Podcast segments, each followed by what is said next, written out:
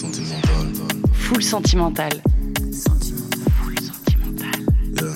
Je vous demanderai de contrôler ses émotions si émotion il y a. Hein Sentimental.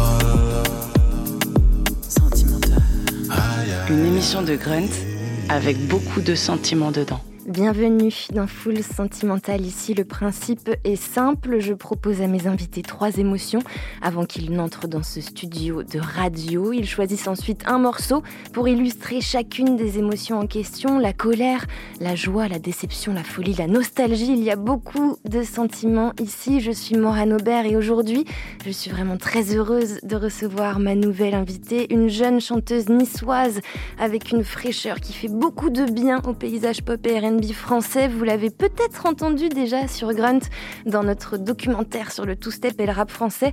Parce que oui, Silo, c'est l'une des seules chanteuses françaises à avoir osé ce mélange, prendre une musique électronique 100% UK pour y poser des paroles françaises. Et ça marche vraiment très bien. Salut Silo. Salut. Quelle est la dernière émotion que tu as ressentie avant d'entrer dans ce studio? Hum, De l'excitation, je pense. Très Ouais. bonne émotion. Ouais, de l'excitation parce que déjà c'est notre, euh, c'est un voyage à Paris, donc c'est toujours excitant de de monter pour euh, pour la musique, pour le son, et très contente d'être là, donc de l'excitation, du positif. Je t'ai proposé euh, trois émotions. On va parler d'extase, de peur et de gratitude dans Mhm. cette émission. Mais avant ça, une petite introduction sonore avec un de tes morceaux qui s'appelle Rewind. C'est parti. Des mensonges bien déguisés, mes oreilles saignent encore. La seule façon d'exister pour toi, c'est de vivre sans remords. Ta fausse réalité, quelque chose que t'adores. Pas le temps de te retourner, que le frappe à ta porte. Go fast, il te rattrape.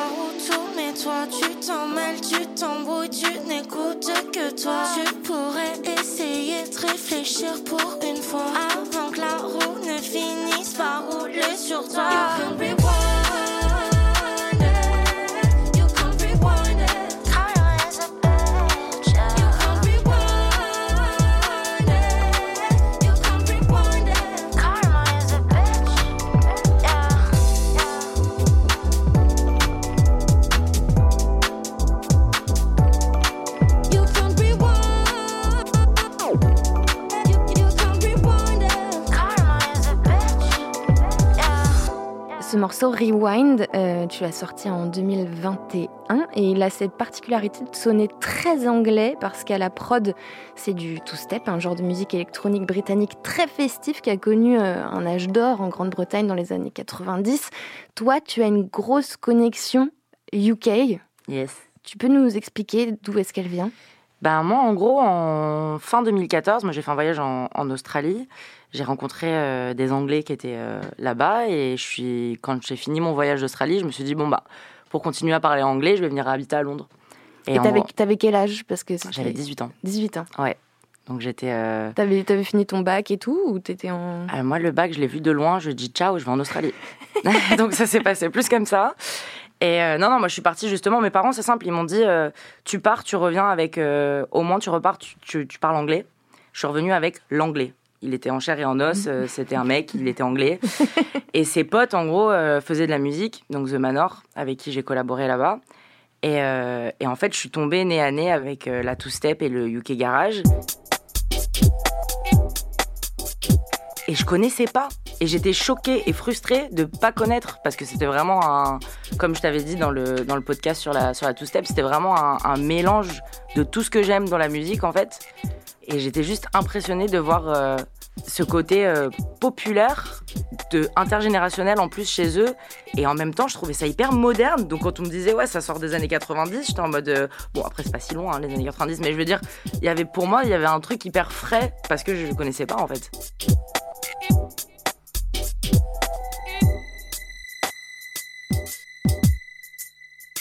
Tu te souviens de ce que t'écoutais avant, à l'époque, quand t'avais 18 ans?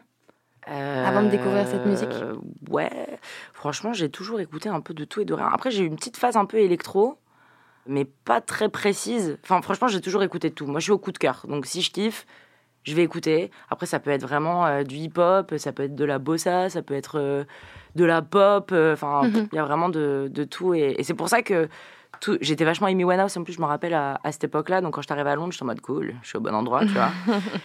Et c'était comment d'ailleurs ce- cette arrivée à Londres Tu t'en souviens? Quand t'as 18 ans et que tu débarques euh, à Londres? Bah, c'était cool. C'était cool parce qu'en fait, je pense que j'ai pas eu l'expérience classique d'une Française à Londres parce que je suis arrivée avec un Anglais. Donc, je suis arrivée directement. En fait, je j'ai pas traîné avec des Français à Londres. Donc, j'ai vraiment eu une. J'ai été introduite euh, direct avec les Anglais, les Cockney, euh, tu vois, genre vraiment South East London à mort. Donc, donc ouais. C'est un choc culturel, mais en même temps, je me sentais grave à ma place parce que ils m'ont mis super à l'aise aussi. Et, euh, et notamment avec euh, bah, la collaboration avec The Manor, j'ai tout de suite été dans le bain en fait. Mhm. Donc euh, en fait, je, je me disais juste, euh, c'est trop bien, c'est là que je dois être et j'y suis, donc euh, trop bien. all rave. We're all out cause we're all gonna make it. Don't question the men that debate it. Let them have their chance, don't waste it. Muppets. J'ai pas la tête à ça, j'ai plus la tête à rien.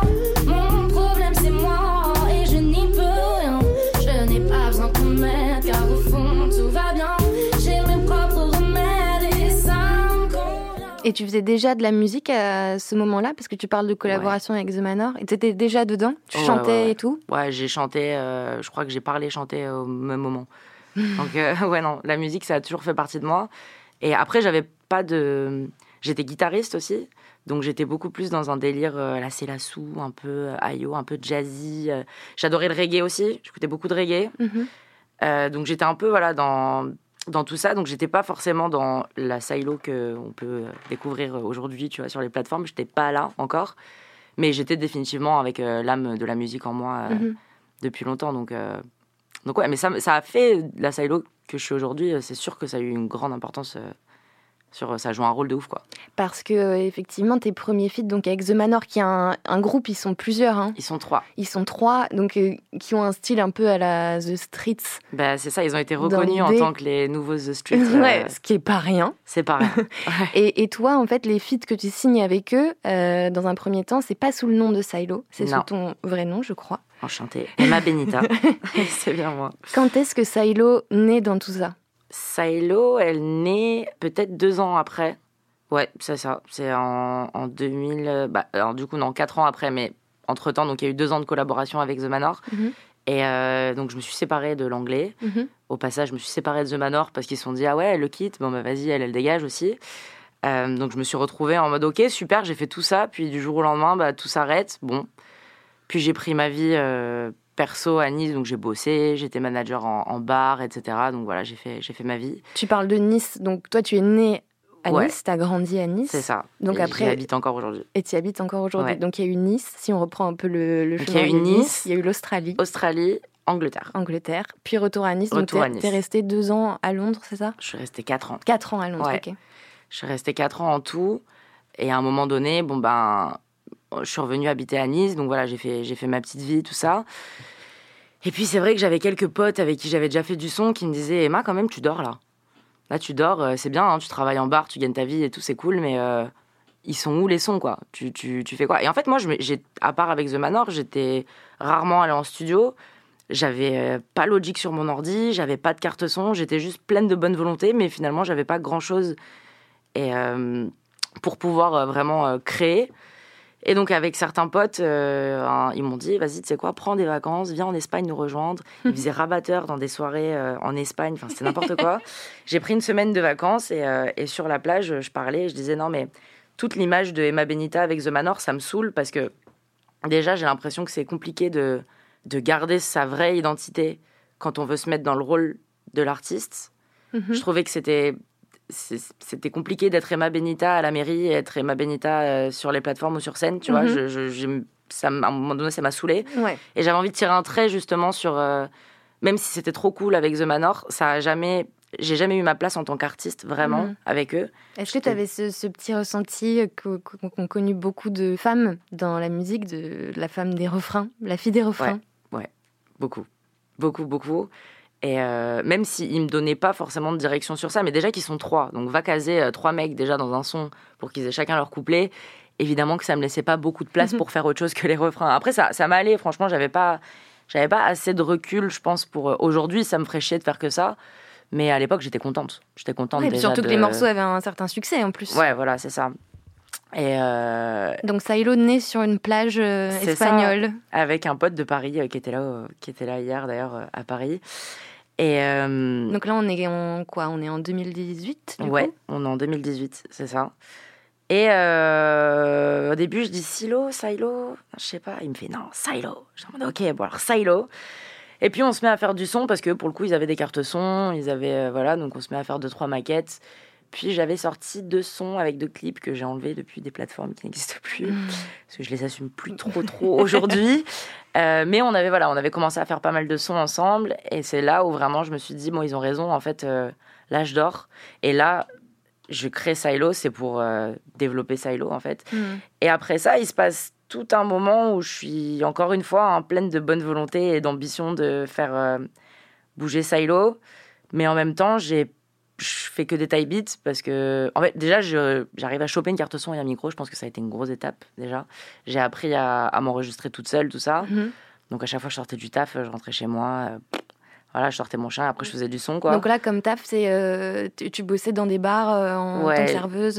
ouais j'étais directrice de bar et donc je taffais vraiment je finissais à 5, 5h 6h du matin Dans quoi. un, dans un bar, genre une boîte de nuit, ouais enfin un type club. boîte quoi ouais Tu bossais la nuit. Ouais. Je bossais la nuit, je dormais le jour. Donc ça, ça a été un sacré rythme. Et, euh, mais je trouvais quand même le temps à 6h, 6 heures du mat de me dire tiens, je vais quand même essayer de faire un son jusqu'à ce que je tombe de sommeil et que je finisse par m'endormir.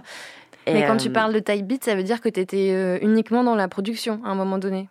Tu faisais des instrus. Ah bah non, justement, je- moi je- j'en faisais pas, donc j'allais les chercher sur YouTube ah, en fait. tu utilisais des type beats, ouais.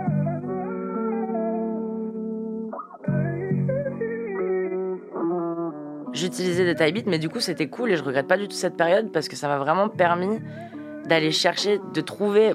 Bon, Aujourd'hui, j'ai toujours pas vraiment trouvé mon identité définie. C'est un travail de fond, temps. voilà, j'ai le temps. Mais ça m'a quand même permis de tester beaucoup, beaucoup de choses.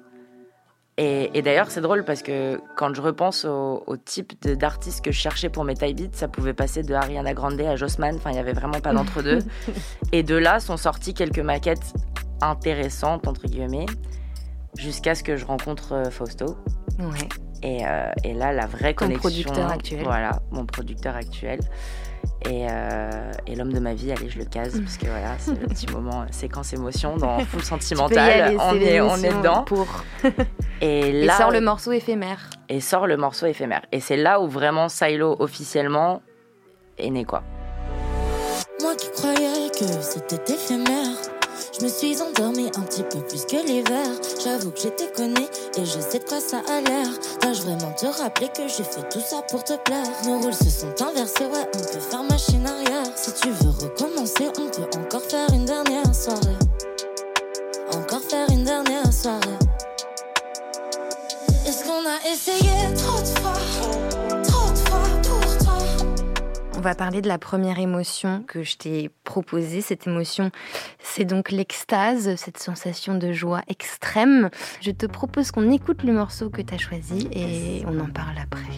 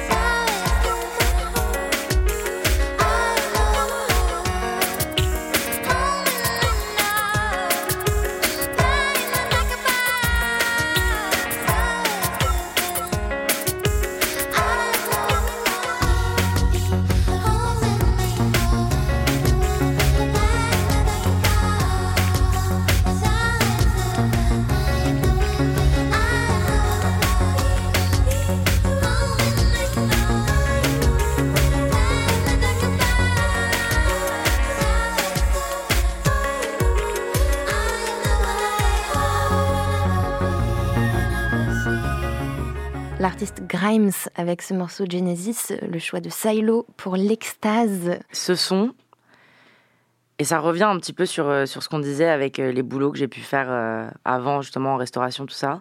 C'est un son qui. C'est débile ce que je veux dire, hein, mais pour faire le ménage, à quiconque ne sait pas quoi écouter pour faire le ménage, c'est le meilleur son du monde. Moi, il me focus, ce son. Et en fait, dans des moments de merde comme faire le ménage d'un bar où les gens ont été torchés de 22h à 6h du matin, c'est l'un des seuls sons qui me donnait la force de le faire à 6h du matin, tu vois. Donc c'est pas, quand je le dis comme ça, c'est, ça paraît pas d'être un super souvenir, mais en fait si, parce que grâce à ce son, j'arrivais à, à d'un coup prendre le balai, limite me mettre à danser alors que j'ai qu'une envie, c'est rentrer chez moi, mais quand même à apprécier le Mhm. moment, tu vois, euh, euh, avec ce son. En fait, ce son, je trouve qu'il fait voyager un peu euh, intérieurement. Et, euh, et je- il, est, un- ouais, il est un peu magique, en fait, tu Mhm. vois. Et, euh, et l'extase, c'est, une émotion euh, forte, difficilement atteignable aussi, je pense. Un peu comme les trucs magiques, tu vois. Genre, on sait pas trop. Il y a beaucoup de mystère dans cette émotion, en fait, l'extase, je trouve. Ouais. Et, et c'est pour ça que j'ai choisi celui-là, parce que, parce que je sais pas, je trouve qu'il génère quelque chose d'un peu féerique, un peu magique. Et, et quoi de mieux que la magie pour atteindre l'extase? J'en sais rien. Toi, tu as des souvenirs euh, de moments d'extase? Tu dis que c'est difficile à atteindre, c'est vrai, puisque c'est une joie qui est très très extrême, où tu sors Ouais. presque de toi-même tellement tu es heureux. Est-ce que tu as un souvenir comme ça? Ou de joie extrême, pas forcément d'extase? Bah, je suis quelqu'un d'assez joyeuse de base. Donc je pense qu'il y en a plein. Après, bizarrement, quand tu me poses la question, j'en ai aucun qui me vient en tête. Mais je pense que j'ai vécu des super moments quand j'ai voyagé. J'ai pas mal bougé quand j'étais plus jeune, justement, avant l'Australie, tout ça. J'ai fait pas mal d'Asie, tout ça. Et euh, peut-être que, ouais, euh, on avait fait un, un road trip. euh, et tu sais quoi, je me demande si on l'avait pas écouté sur le trajet. ouais. On avait loué un, un van pour faire un road trip en Australie.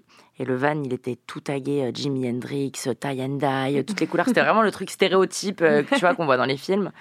Et je me rappelle qu'il y avait une grande, grande route magnifique. Des, vraiment, il y a des kangourous sur les côtés. Quoi. Enfin, on est vraiment dans le truc, euh, l'image qu'on se fait de l'Australie. Et, euh, et c'était trop cool. On était 6 ou 7 dans le van, donc c'était vraiment délire. La Et je- colo. ouais, et je me rappelle me dire, putain, j'ai 18 ans, je suis à l'autre bout du monde, et en fait, tout ce que je vois, je le vois pour la... En fait, je trouve que quand on arrive à l'âge adulte, à un moment donné, on décou- nos yeux découvrent plus grand-chose, tu vois. Et là, j'avais l'impression que chaque matin, je me réveillais, et je sais que j'allais voir quelque chose que je connaissais pas, tu vois. Et je me rappelle vraiment me sentir... euh, un peu ce sentiment d'extase en me disant, là, ce que je vis, c'est trop Mm. cool, il faut vraiment que je profite, tu vois, de de ce moment de, de, de- c'est un peu magique quoi on est sur une route improbable dans le fin fond de l'Australie je suis avec des gens trop cool que je connais pas qui sont de toutes les nationalités dans un van Jimi Hendrix enfin c'est pas tous les jours tu vois donc euh, ouais ce souvenir je pense que ça a été vraiment un vrai bon moment Quelles sont les choses euh, devant lesquelles tu peux t'extasier? Je pense que j'arrive à, à vraiment ressentir ça quand je vois quelqu'un qui arrive à faire quelque chose que moi je n'arrive pas à faire. Moi je ressens ça quand, euh, par exemple, je sais pas moi, euh, quelqu'un qui a. Encore une fois, je crois que je bloque sur le ménage vraiment. Il faut que j'aille faire un, un- un traitement de fond par rapport à ça. Mais par exemple, quelqu'un qui arrive vraiment à garder, euh, je sais pas moi, euh, une vie bien organisée, euh, le temps d'avoir, euh, de pouvoir et gérer ses gosses, et gérer son taf, et gérer sa maison, et être parfaite physiquement, enfin physiquement, genre, tu sais, il n'y a pas un, un cheveu qui dépasse, tout ça. Moi, c'est ce genre de choses où c'est vraiment mon inverse. et ça, je suis vraiment en mode, waouh, ça a l'air trop cool, tu vois, genre, euh, tout ce que, tout ce que j- j'apprécie chez les autres que j'arrive pas forcément à, à moi faire, c'est quelque chose que je m'extase un peu devant en me disant, putain, ça a l'air euh, si simple sur vous, et j'adorerais être comme ça, tu vois. Une émission dans l'émotion. C'est dur à dire. Full sentimental.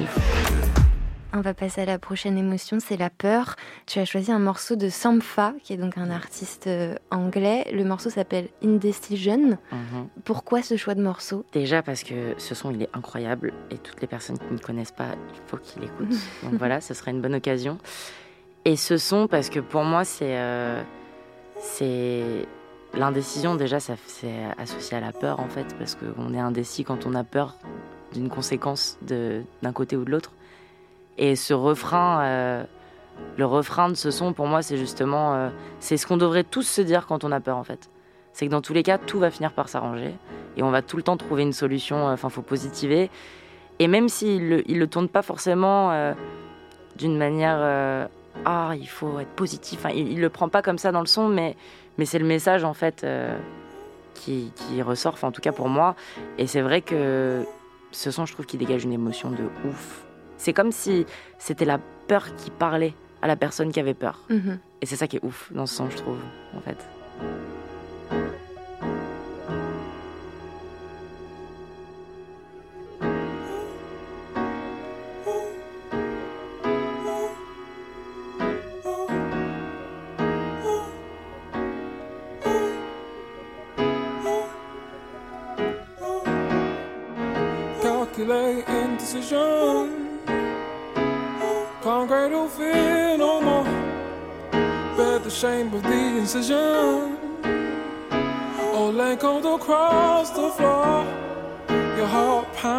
Precision. A king dies inside his court. Your heart pounds with precision. A king dies inside these doors.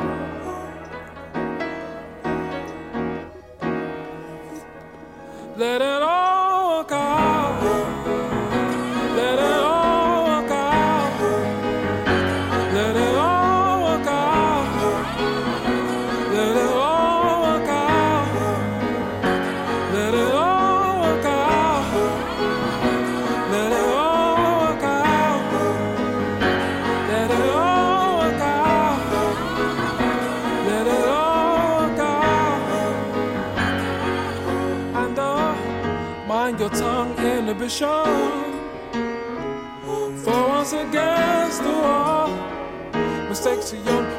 vision. It's harder to let them go from the office of wisdom. My actions don't hear their calls. Laugh and leave what you know. But the pain was inside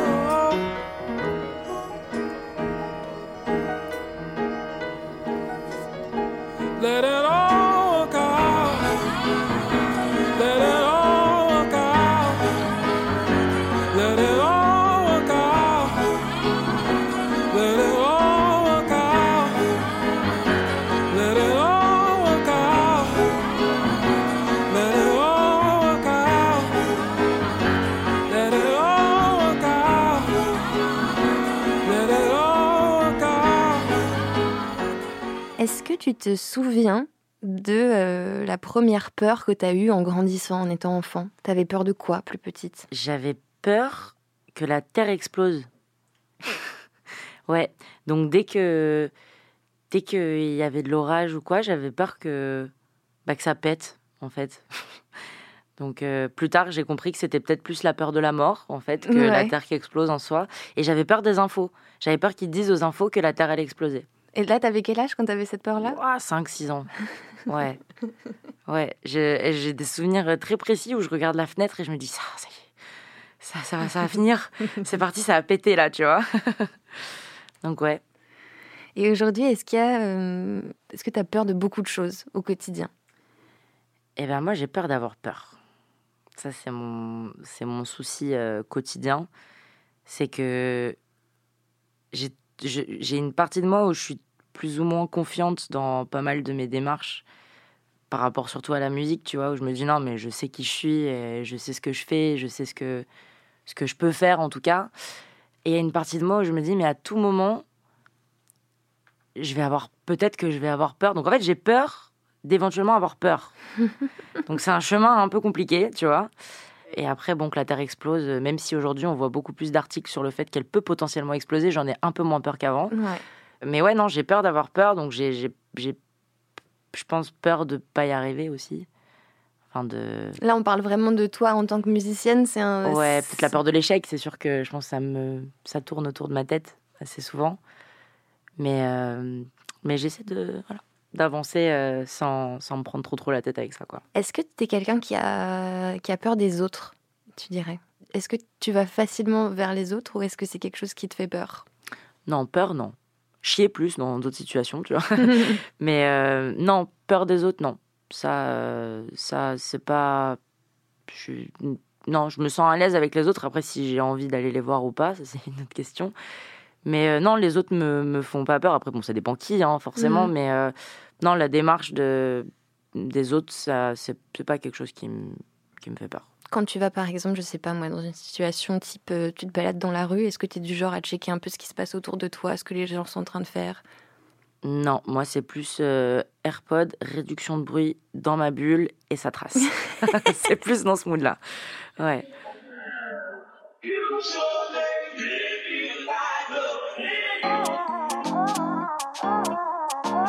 line off. Drip. Jack off. Yeah. Buenos Aires chica, Camden Chevy complexion Latina, bulky like the marina, fill out her jeans like a sold out arena. Hey Peter, you should have seen her. Said she just landed from Argentina. Myself, I just come back from Geneva. Hey Delima, this one got back like Serena. Senorita, sunset in IB for standard procedure. Wrap up these man like Fajitas. Still rig the electric for the Gavitas. Fre- fre- fresh angry, I got liters. Hook up the tweeters to the big speakers. Chucking a one bumble for a sweetener geezer. My grass is always greener. You make me feel like loving you. I book the best suite of the W. Sweetheart. I got my eyesight stuck on you. Might try my luck on you. You sure make me feel like loving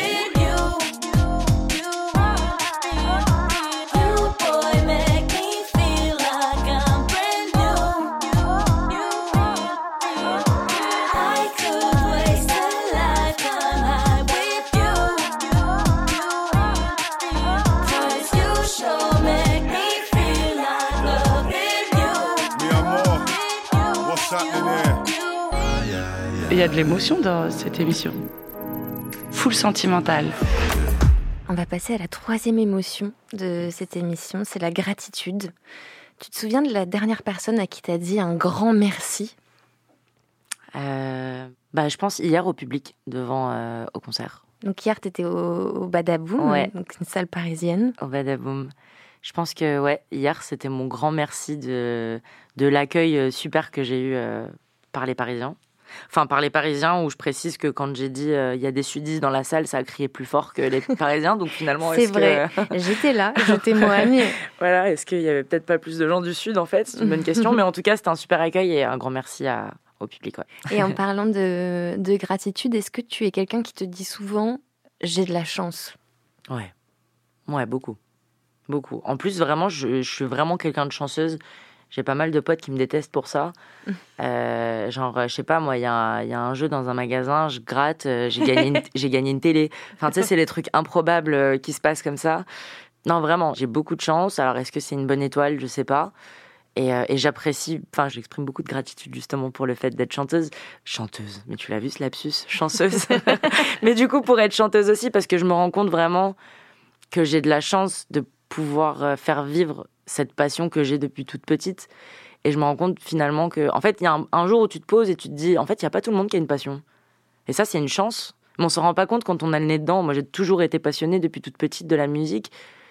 Mais donc, ça fait partie de moi. Et en fait, j'ai mis du temps à capter que c'est pas tout le monde Mm. qui a ça. Et de pouvoir, en plus, se donner les moyens de le faire et de le- potentiellement le concrétiser, ça, c'est une chance de ouf. Après, il y a l'étape, il y a d'autres étapes après où tu peux complètement en vivre, complètement arrêter de te soucier de trucs et faire que ça. Et ça, c'est trop cool. Et j'espère être chanteuse, chanceuse, putain, c'est pas possible, chanceuse au point d'être vraiment chanteuse. Voilà, on va le caser. Euh, mais non, ouais, non, j'ai de la chance de ouf et, euh, et je remercie euh, la vie pour ça.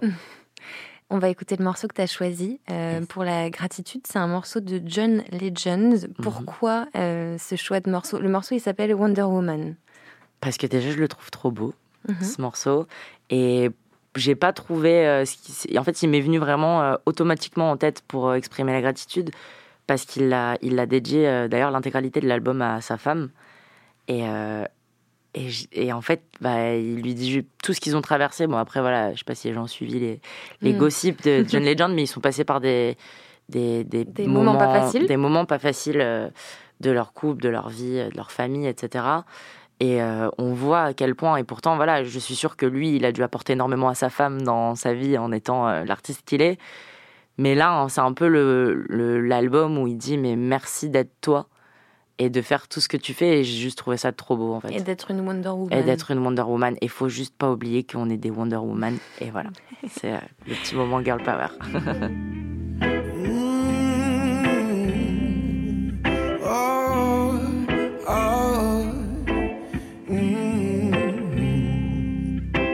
I'm lost, when I'm low, how do you always know? Oh, you're right there to save me at the end of my rope. When I'm floating in space, how do you stay in place? When the whole world is caving, oh, you're my saving grace. You make me